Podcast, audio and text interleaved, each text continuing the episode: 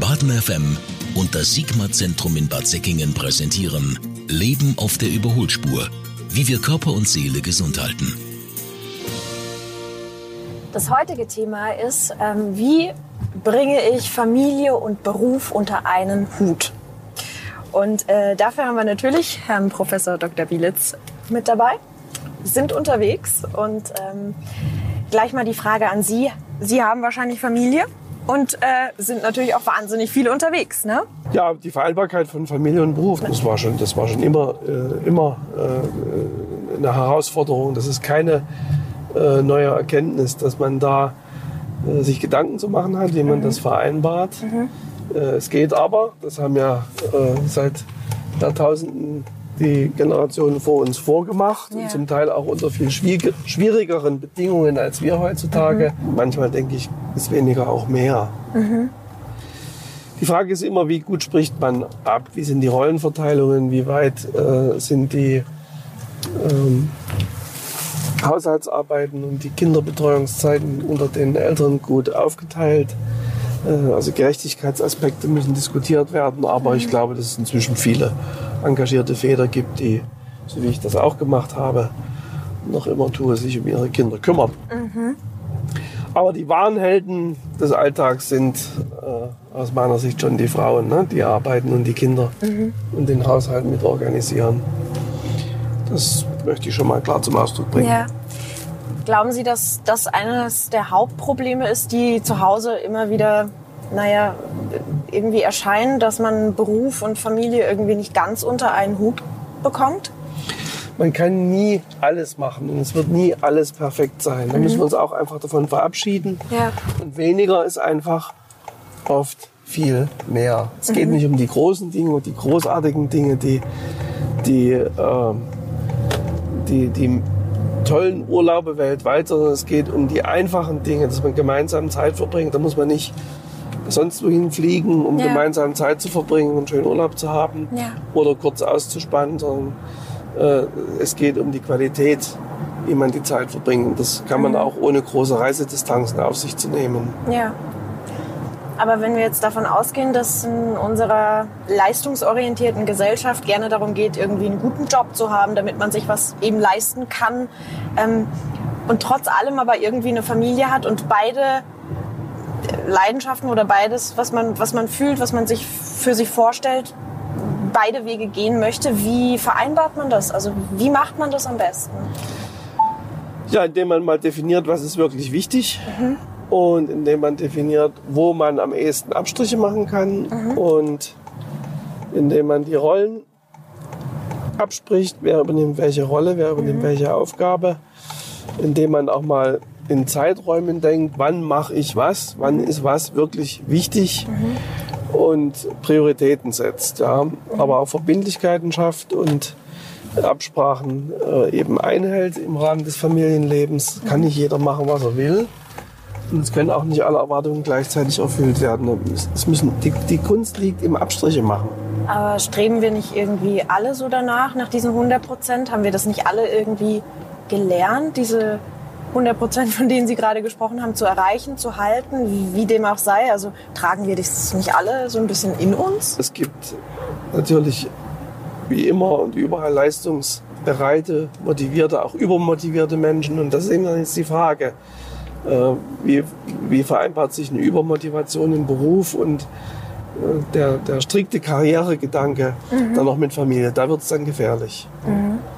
Wir haben ja jetzt gerade hauptsächlich über eine gut funktionierende Familie gesprochen. Das heißt, wo Mutter und Vater irgendwie zusammen im Haushalt äh, leben mit Kindern. Aber es gibt ja auch oft Fälle, wo man irgendwie alleinerziehende Mutter ist oder eben alleinerziehender Vater und ähm, dann noch einen Job hat und da ist es ja dann besonders schwer, irgendwie das alles unter einen Hut zu kriegen. Ähm, Deswegen ist ein stützender Freundeskreis und die hoffentlich guten Beziehungen zur Primärfamilie, also zur Herkunftsfamilie, mhm. hilfreich, ähm, um eben diese äh, seelischen Nöte, will ich mal sagen, mhm. Äh, die, die, Ängste und die Sorgen, die viele Alleinerziehende haben, übrigens nicht unbedingt nur Frauen, sondern auch Männer, nee, klar, ja. Äh, aufgefangen werden können. Mhm. Dafür braucht es Unterstützungsnetzwerke, wir brauchen äh, das familiär Nachbarschaftshilfe ist gut. Mhm. Ähm, die im Wohnumfeld möglichst gut organisierte Betreuung der Kinder. In Afrika gibt es ja das Sprichwort, um ein Kind zu erziehen, braucht es ein ganzes Dorf. Ja?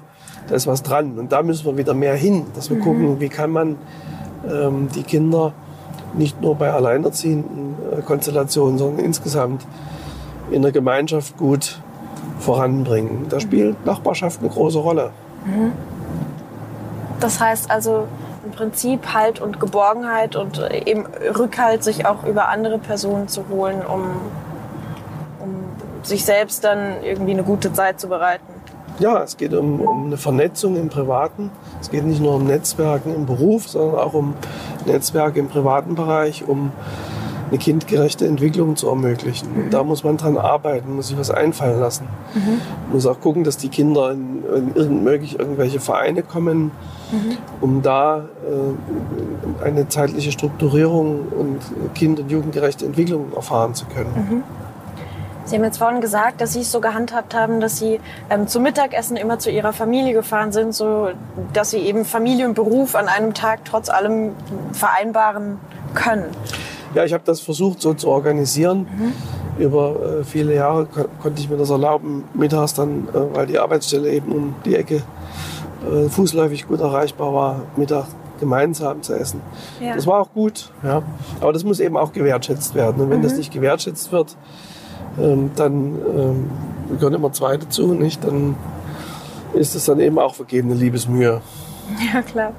Ähm, wenn man jetzt äh, feststellt, dass man aufgrund der Erfahrungen, Erlebnissen, Erlebnisse ähm, doch sehr naja, karriereorientiert ist und wie wir jetzt vorhin darüber gesprochen haben und vielleicht die Karriere über die Familie stellt, aber selbst weiß, dass das vielleicht nicht richtig ist oder sich nicht mhm. gut anfühlt. Mhm.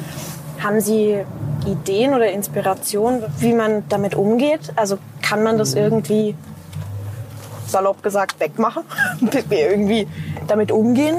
Also ich, wenn das so ist, wie Sie sagen, äh, dass die Familie darunter leidet, dann sollte sich derjenige, der die Karriere über alles stellt, schon mal die Frage stellen, ob er die Reißleine ziehen kann. Das Dilemma ist, dass damit oft empfindliche Neuorientierungen äh, einhergehen, die dann auch mit deutlichen Einkommenseinbußen äh, einhergehen können. Das will eben alles gut überlegt sein. Und das ist die Schwierigkeit, den Kompromiss ähm, zu machen. Was brauche ich wirklich, um äh, gut zu überleben und mich um meine Familie zu kümmern? Und ist es wirklich notwendig, auf Teufel komm raus Karriere zu machen? Mhm.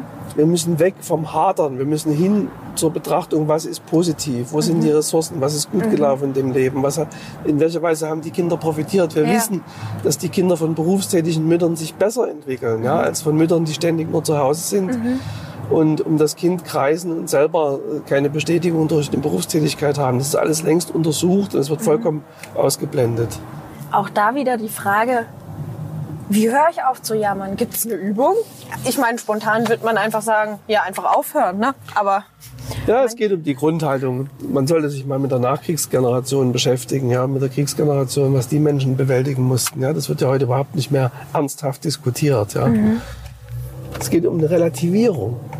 Mhm. Eine Relativierung, eine Bewusstmachung der positiven Dinge und der Ressourcen. Mhm. Und da gibt es gerade in unserem Land davon sehr, sehr viel.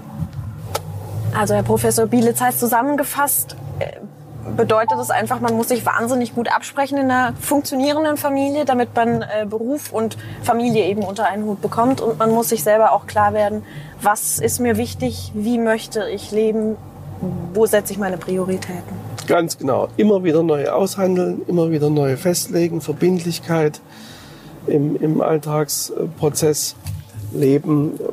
Das ist das Auszirkeln zwischen Verbindlichkeit und Elastizität in der Entscheidung. Das ist ein ganz schmaler Grad. Man kann entweder auf der Seite der Rigidität runterfallen, also des äh, Verharrens in Strukturen und sich selbst gegebenen Normen und Regeln, oder auf der Seite des Schlendrians. Und damit das nicht passiert, muss das ständig neu definiert werden, gerade auch mit äh, Kindern und Jugendlichen, die ja dann in die Pubertät kommen ja.